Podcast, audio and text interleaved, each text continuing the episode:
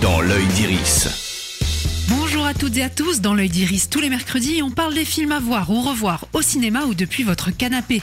Si le début du mois de janvier était un peu mou du genou en termes de sortie ciné, ça y est, ça se réveille du côté des salles obscures. Et il y en a pour tous les goûts. À commencer par le film familial Astérix et Obélix, l'Empire du Milieu. Cette fois-ci, nos amis les irréductibles gaulois vont prêter main forte à une princesse chinoise pour délivrer son impératrice de mer emprisonnée à la suite d'un coup d'État. J'arrive de Chine, j'ai besoin de votre aide.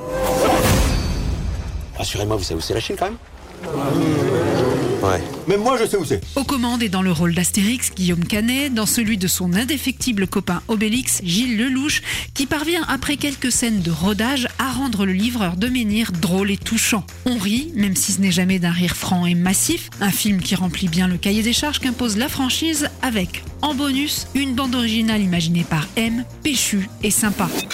Deux salles, deux ambiances avec le nouveau film d'un des maîtres du thriller fantastique, M. Night Shyamalan, Knock at the Cabin. Une petite fille et ses deux papas, isolés dans une cabane au cœur de la nature, vont être séquestrés par quatre inconnus, persuadés que seuls peuvent empêcher l'apocalypse. Depuis toujours, des familles sont choisies pour prendre cette décision.